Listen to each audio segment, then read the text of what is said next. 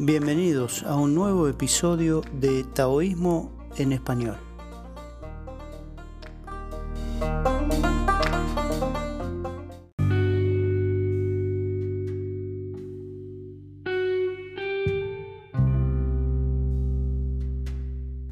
Hola amigos, oyentes y compañeros del camino. En el día de hoy y a propósito de el comentario de una compañera acerca de cómo parar la incesante actividad de nuestra mente.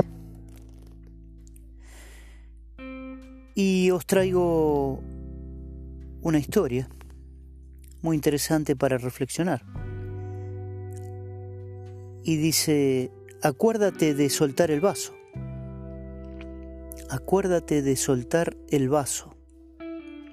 Un psicólogo en una sesión grupal levantó un vaso de agua. Todo el mundo esperaba la típica pregunta.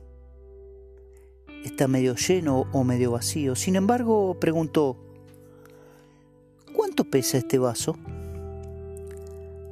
Las respuestas variaron entre 200 y 250 gramos, a lo que el psicólogo respondió, el peso absoluto no es importante, depende de cuánto tiempo lo sostengo. Si lo sostengo un minuto, no es un problema. Si lo sostengo una hora, me dolerá el brazo si lo sostengo un día, mi brazo se entumecerá y paralizará. El peso del vaso no cambia, es siempre el mismo. Pero cuanto más tiempo lo sujeto, más pesado y más difícil de soportar se vuelve. Y continuó. Las preocupaciones, los pensamientos negativos, los rencores, los nudos mentales, los resentimientos, son como el vaso del agua. Si piensas en ellos un rato, no sucede nada. Si piensas en ellos todo el día, empiezan a doler el alma. Y si piensas en ellos toda la semana, acabarás sintiéndote paralizado y a su vez incapaz de hacer nada. Por lo tanto, acuérdate de soltar el vaso.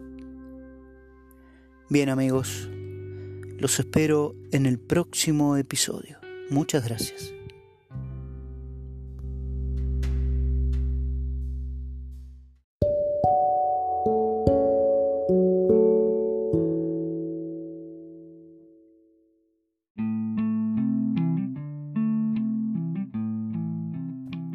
Hola amigos, oyentes y compañeros de la Vía del Tao. Un nuevo encuentro para compartir las sabias enseñanzas del Tao Te En esta oportunidad del capítulo octavo, que lleva como título La naturaleza espontánea. Y dice así,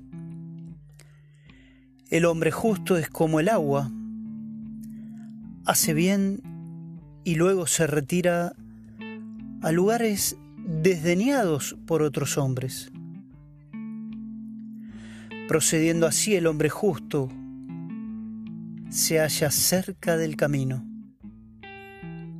Sus bienes provienen de la tierra, su mentalidad es profunda como el abismo, se comporta como un filántropo, sus palabras demuestran honradez. En política es buen gobernante. Es capaz en sus empresas y actúa en tiempo oportuno. Aún así no exige nada y su conducta es irreprochable. Bien amigos, el final del capítulo octavo del Tao para reflexionar acerca de la conducta humana. Muchas gracias y los espero en el próximo episodio.